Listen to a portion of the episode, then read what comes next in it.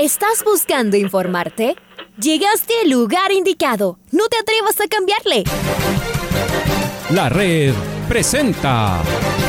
Ponte al día. Información deportiva al instante sobre la actualidad de los equipos ecuatorianos muchos goles y el drama que tanto disfrutamos. Los albos se pusieron en ventaja con doblete de Adolfo Muñoz. La Libertadores Femenina cuenta con sus 16 equipos. Con la conducción de los periodistas de la red, Raúl el Profe Chávez y Andrés del Pichón Villamarín. Mucha información que contarles aquí en 102.1 FM. El microciclo de la selección que arranca el día de hoy. Ponte al día. La red. Bienvenidos.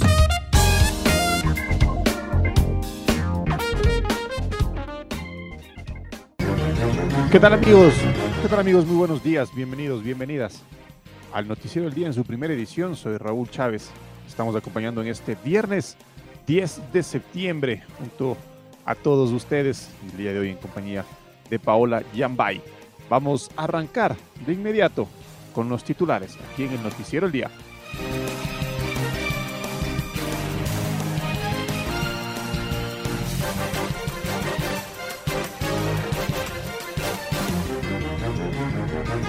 La selección ecuatoriana de fútbol cayó en su visita a Montevideo. Gustavo Alfaro se quejó del arbitraje. Brasil es líder absoluto en la eliminatoria. Argentina goleó en la noche de Lionel Messi. Paraguay superó a la Tinto. Colombia se paseó en Barranquilla. El gobierno nacional homenajeó a nuestros deportistas olímpicos. Deportivo Cuenca y Ñañas definen este sábado el título de la Superliga Femenina.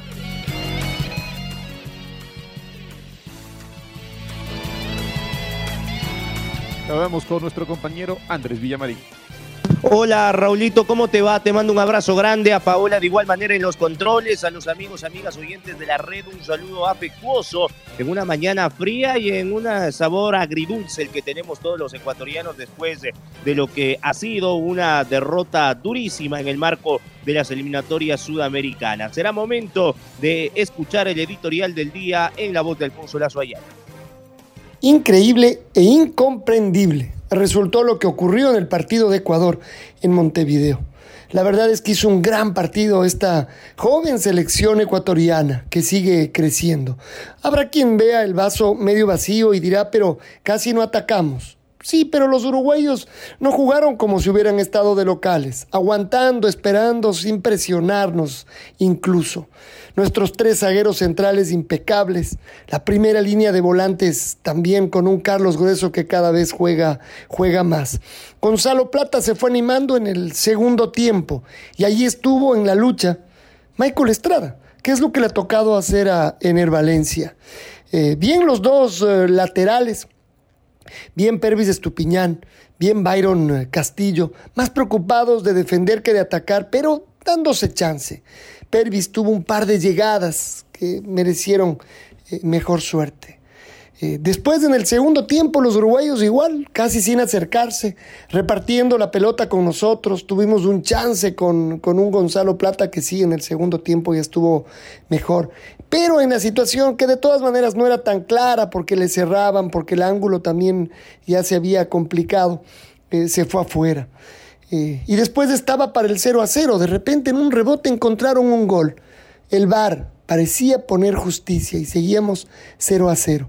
Y cuando ya no quedaba nada, quedaban dos minutos de los seis que añadió el árbitro, nos encuentran tratando de atacar, tratando de llegar, tratando de llevarnos más, y nos agarran mal parados. Y los uruguayos, que no habían podido vulnerarnos, les sale una jugada precisa y nos terminan ganando increíblemente. Sí, mucha amargura, hay que decirlo no merecía perder la selección ecuatoriana. Y habrá quienes digan, ah, lo de siempre. No, no es lo de siempre. Esta es una nueva selección. Y habrá que esperar, nos quedamos con ganas de revancha. Finalmente no sumamos mucho en estos tres partidos y claro que queda cuesta arriba. Pero bueno, las revanchas para un equipo que va creciendo y unos chicos que cada vez están más fuertes estará en, en octubre. Particularmente nosotros seguimos empujando y creyendo. El partido que hicieron hoy los chicos da para eso y ojalá un poquito más.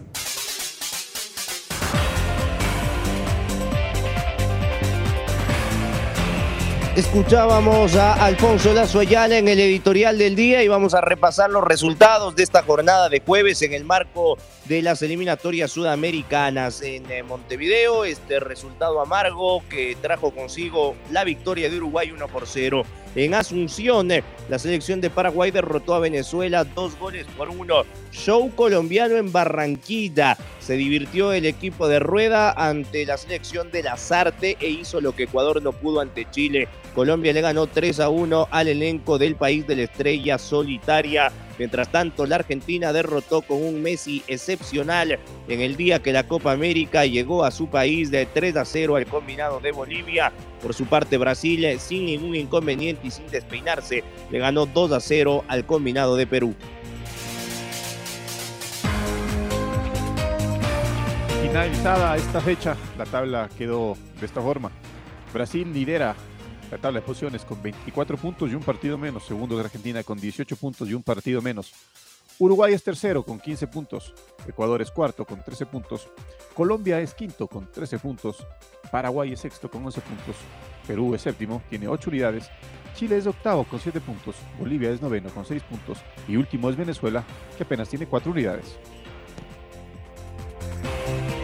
Vamos con la próxima fecha. Tendremos que esperar hasta el 7 de octubre. No falta mucho en realidad para la próxima triple jornada de las eliminatorias. Ecuador recibirá a Bolivia. Por su parte, Paraguay enfrentará a Argentina. Uruguay se medirá fuerzas ante Colombia. Perú recibe a la selección de Chile y Venezuela jugará frente a Brasil.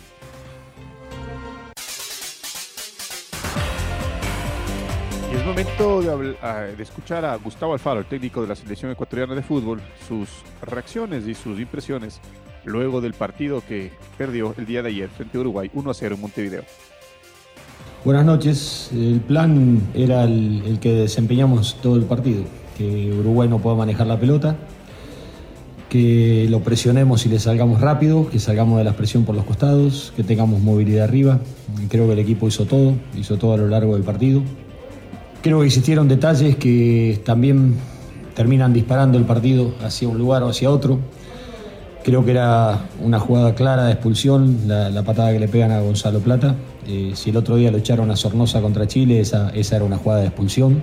De la misma manera que a penal la jugada contra Michael Estrada. Y no se cobran y bueno, después ahí hay que estar atentos hasta el final porque en definitiva Uruguay no puede encontrar las formas, pero habíamos hablado de que puede encontrar los caminos en, pelotas divididas, empujando, y es en definitiva lo, lo, que pasó. Y la verdad que el equipo estuvo muy parado siempre, bien parado siempre, controló siempre el partido.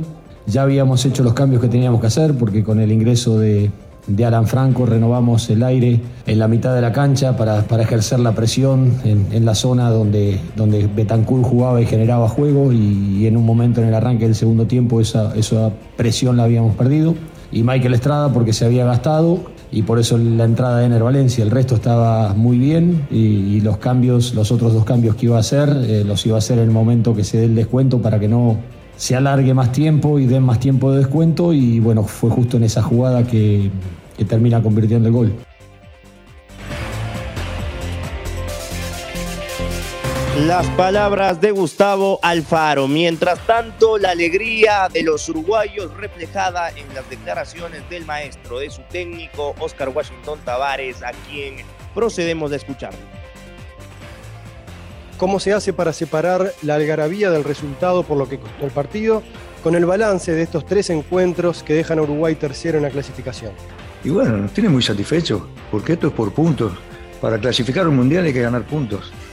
no hay otra, para ellos se hace una eliminatoria. Y en, esto, en estos tres partidos, con las dificultades que tiene para todos los equipos, jugar tres partidos en ocho días, y cómo hay que gestionar el primer partido pensando en el segundo y el segundo pensando en el tercero. Este era el último. ¿eh? Este, no íbamos a hacer modificaciones pensando en el partido que siguiera porque recién va a ser en octubre. Pero el efecto de los partidos anteriores se sintió. ¿eh? Y supongo que para Ecuador le pasó lo mismo, más allá de que respecto al partido anterior hizo unas cuantas modificaciones.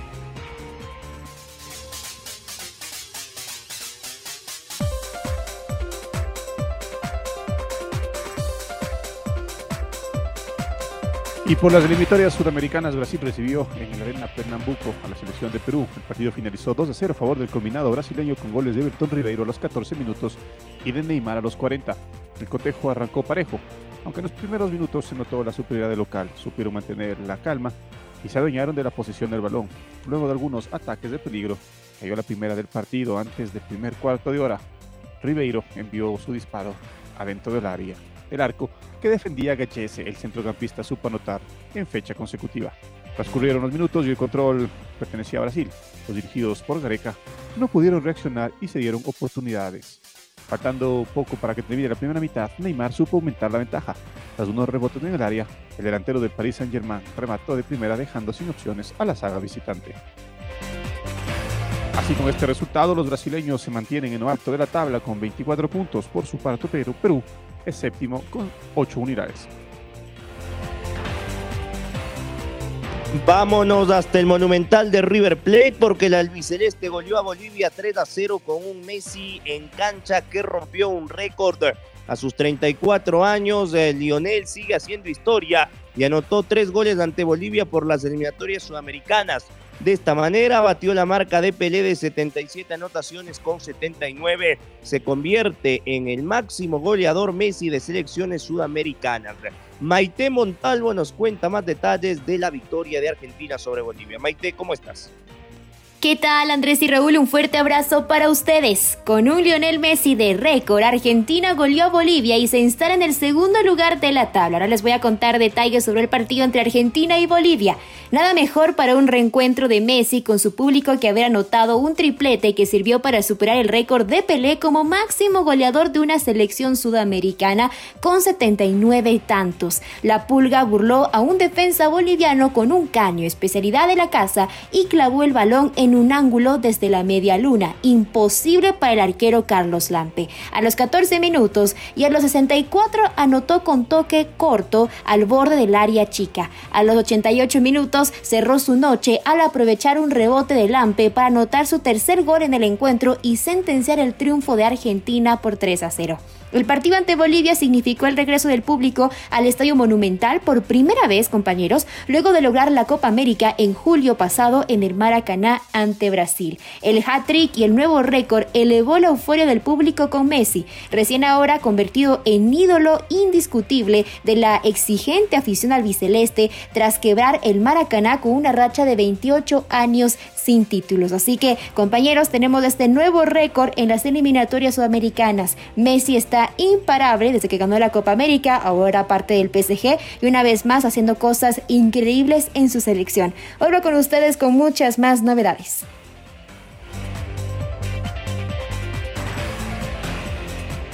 Gracias, gracias Maite por tu información. Y Colombia se impuso a Chile en el último cotejo de esta triple fecha de eliminatorias Jugada en septiembre, el equipo de Reinaldo Rueda dio cuenta de la selección araucana gracias a un doblete de Carlos Borja y un tanto de Luis Díaz, mientras que el descuento chileno fue obra de Jan Meneses. Estamos con Marco Fuentes, quien nos amplía la información. Marco, buen día. ¿Qué tal Andrés, Raúl, amigos, amigas? Qué gusto saludar con ustedes a través eh, de la red. En efecto, la selección de Colombia derrotó 3 a 1 a su similar de Chile en partido que se jugó en la cancha del Estadio Metropolitano de Barranquilla en el cierre de la triple fecha de eliminatorias sudamericanas para este mes de septiembre. En el eh, compromiso, la gran figura fue el delantero Carlos Borja, quien precisamente anotó los dos primeros goles del equipo cafetero cuando se jugaban eh, los minutos 19 y 20. El primer tanto de tiro penal y el segundo luego de una jugada. Ya en la etapa complementaria el equipo chileno descontaría en el eh, compromiso a través de Jan Meneses cuando se jugaba el minuto 56, pero finalmente Luis Díaz, el eh, atacante del Porto de Portugal, sentenció el compromiso al minuto 74 con el 3 a 1 definitivo. Con este resultado, la clasificación quedó de la siguiente manera para ambas eh, selecciones. Colombia se ubica en el quinto lugar con 13 puntos, al igual que el cuarto clasificado Ecuador, pero con peor diferencia de goles. La selección ecuatoriana tiene más 5 en este rubro y Colombia se quedó con cero. Mientras tanto, Chile está estancado en el octavo lugar con un puntaje de 7 unidades y menos 3 de gol diferencia. Esto es lo que les podemos informar a esta hora, amigos y amigas. Les invitamos a que sigan en sintonía de la red. Nos reencontramos más adelante con más información. Un abrazo grande. Otro abrazo, mi estimado Marco, por su parte en el Estadio Defensores del Chaco ante 8.000 espectadores. La selección paraguaya de fútbol ganó por primera vez jugando en Asunción en este proceso eliminatorio. El delantero de Liga Deportiva Universitaria, Luis Totín Amarita, fue titular y jugó algo más de 60 minutos. La victoria del equipo de Eduardo Berizo arrancó al minuto 7 con una bomba de Héctor Martínez, el defensa del Club Atlético River Plate, con un remate de media y larga distancia, venció la resistencia de Wilker Fariñas. Minuto 46 para que el argentino paraguayo Cacu Romero Gamarra, tras la asistencia de Ángel Gamarra, eh, convierta, de Ángel Romero, perdón, convierte el segundo gol del partido al minuto 46. Mientras tanto, para darle eh, algo de suspenso al cierre del partido. El exjugador del Delfín de Manta, John Chancellor, tras la asistencia de Jefferson Soteldo, ajustó el resultado en el Defensores del Chaco. Fue triunfo nomás de Paraguay, 2 a 1 que se prende en la tabla de clasificaciones sudamericanas en estas eliminatorias, mientras que Venezuela está hundido en el último lugar de la tabla.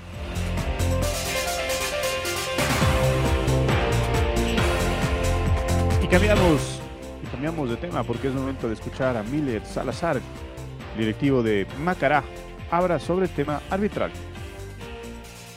A más del, del más complicado que tenemos, que es la situación dramática que estamos viendo los equipos, peor que los árbitros. Acá hablamos de una deuda de un millón de dólares. Eh, no sé qué le corresponde a la Liga Pro, qué le corresponde a la Federación.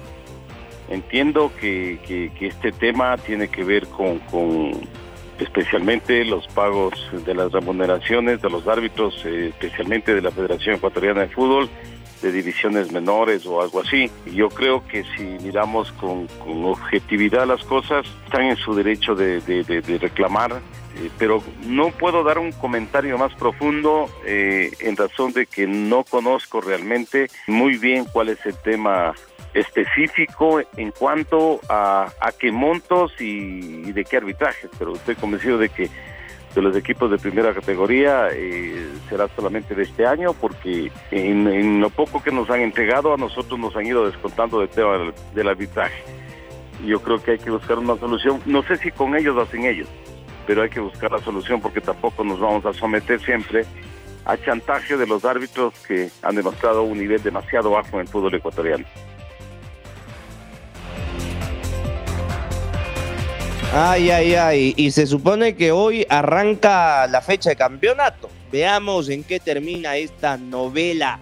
Eh, vamos con el fútbol femenino. Mañana se juega la final en el estadio Alejandro Serrano Aguilar de Cuenca. Ñañas no pudo en casa. Las Leonas buscan con Wendy Villón seguir en su hegemonía. El Pato Javier Díaz está del otro lado. Patricio Javier, ¿cómo te va? Amigos amigas de Noticiero al Día, ¿cómo están? El fútbol femenino llega a su final mañana. A partir de las 17 horas se juega la segunda final de la Superliga Femenina entre Ñañas y Deportivo Cuenca en el estadio Alejandro Serrano Aguilar. El compromiso de ida terminó con victoria del conjunto morlaco por tres goles a dos. Recordemos que en esta definición el gol de visitante tiene un valor adicional. El conjunto quiteño intentará revertir el marcador y hacerlo con al menos dos goles de diferencia para poder coronarse, mientras que las morlacas intentarán mantener o aumentar la diferencia que en el global por ahora les favorece. Para el Noticiero al Día informó Patricio Javier Díaz.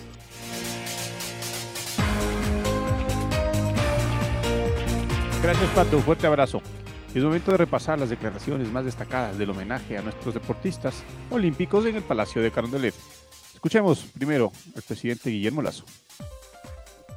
Queridas y queridos deportistas olímpicos y paraolímpicos, es motivo de gran alegría recibir a las delegaciones que participaron en las dos en los dos Juegos Olímpicos de Tokio. Ustedes ganaron mucho más que medallas y diplomas. Se ganaron el cariño y la admiración de todo un país. Lograron tres medallas olímpicas y tres paralímpicas. Además, siete diplomas olímpicos y nueve diplomas paraolímpicos. Es la más destacada participación de nuestra historia olímpica. Gracias una vez más por dejar en lo más alto el nombre del Ecuador. Esperamos que el reconocimiento que hoy les hacemos esté a la altura de su esfuerzo y su dedicación. Estoy seguro de que persiguieron sus metas a un costo muy alto, con sacrificios que muchos no podemos imaginar. Las palabras del presidente de la República, el señor Guillermo Lazo, y ahora es momento de escuchar a la medallista de oro olímpica ecuatoriana, Neisida Gómez. Lindo poder estar el día de hoy aquí y me encantaría pedir un aplauso para todos nosotros. Haber llegado a Juegos Olímpicos ya nos hizo unos campeones, ya nos hizo unos guerreros, porque estar allí la clasificación primero pues es muy dura y cada uno de nosotros lo sabemos y realmente eh, quiero felicitarlos a todos, a todos los, chicos eh, del deporte olímpico y del deporte paralímpico. Hemos hecho historia en estos Juegos Olímpicos y la historia la hemos hecho las mujeres negras, así es que realmente me siento muy honrada de ser una afroecuatoriana, una afrodescendiente. Y como deportista, al igual que como ciudadana, mi llamado sería que el apoyo continúe, que esto no quede solamente en un reconocimiento después de, de un largo proceso, de un gran sacrificio, sino que también continúe el apoyo para las generaciones que vienen detrás nuestras y las generaciones que vienen detrás de esas generaciones. El apoyo se lo necesita desde el principio y no solamente en el éxito. Así es que desde ya quiero agradecer y felicitar a las nuevas autoridades porque sé que el cambio viene y va a ser un cambio muy excelente para toda la ciudadanía y sobre todo para el deporte ecuatoriano. Gracias. Y es momento, y es momento de escuchar a Paulette Méndez, quien es la primera, la primera campeona paralímpica que tiene el Ecuador al ganar su medalla, su medalla de oro en el lanzamiento de bala. Gracias, señor presidente, por recibirnos aquí, por darnos lo que nos merecemos como deportistas. Nosotros damos todo de nosotros en lo que nos toca en cada una de nuestras pruebas, en nuestros entrenamientos, y esto es lo que nos merecemos. Esperamos que nos sigan apoyando, sobre todo al deporte paralímpico. Me siento muy contenta, muy orgullosa de mí misma Siéntanse ustedes también, compañeros deportistas, y esperamos que esto se vaya de largo. La medalla que yo obtuve es para todo el pueblo ecuatoriano. Muchas gracias. Vamos eh, con el gol del recuerdo. Gol del recuerdo.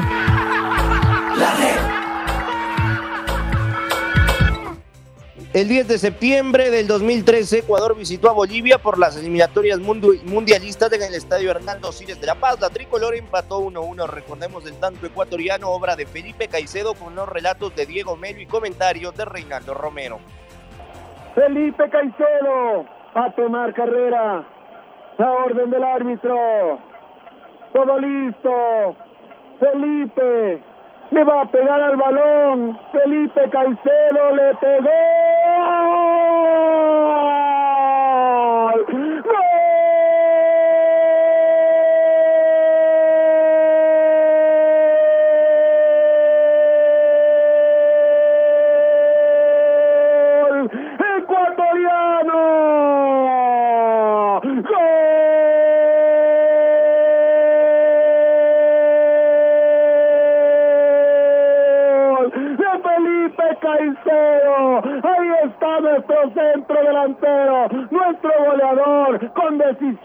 Mandó adentro, se empata el partido, es que Ecuador no quiere perder el encuentro, es que Ecuador quiere estar en el Mundial, por el momento de empate en el Hernando Siles, Felipe Caicedo y el 1-1, sí señor, hay que festejarlo, hay que gritarlo y hay que esperar que venga más. Acá en Bolivia, empata Felipe Caicedo a los 13 minutos de este que es, de este que es el segundo tiempo. Y llegó el empate, así de tiro penal esta vez, efectivo Felipe Caicedo, el dueño de la pelota para ese lanzamiento, en su reaparición, toma el balón con mucha fuerza, la pelota a un costado del golero se fue al lado contrario y ahí se empata el partido. Ecuador tiene que ir a una victoria que es lo que sirve al momento ya empatado el compromiso. Gol de tiro penal de Felipe Caicedo. 1 a 1 en la paz Ecuador frente a Bolivia. Ahora ya estás al día junto a nosotros. La red presentó Ponte al día. Informativo completo sobre la actualidad del fútbol que más nos gusta, en donde estés y a la hora que tú quieras. Quédate conectado con nosotros en las redes de la red.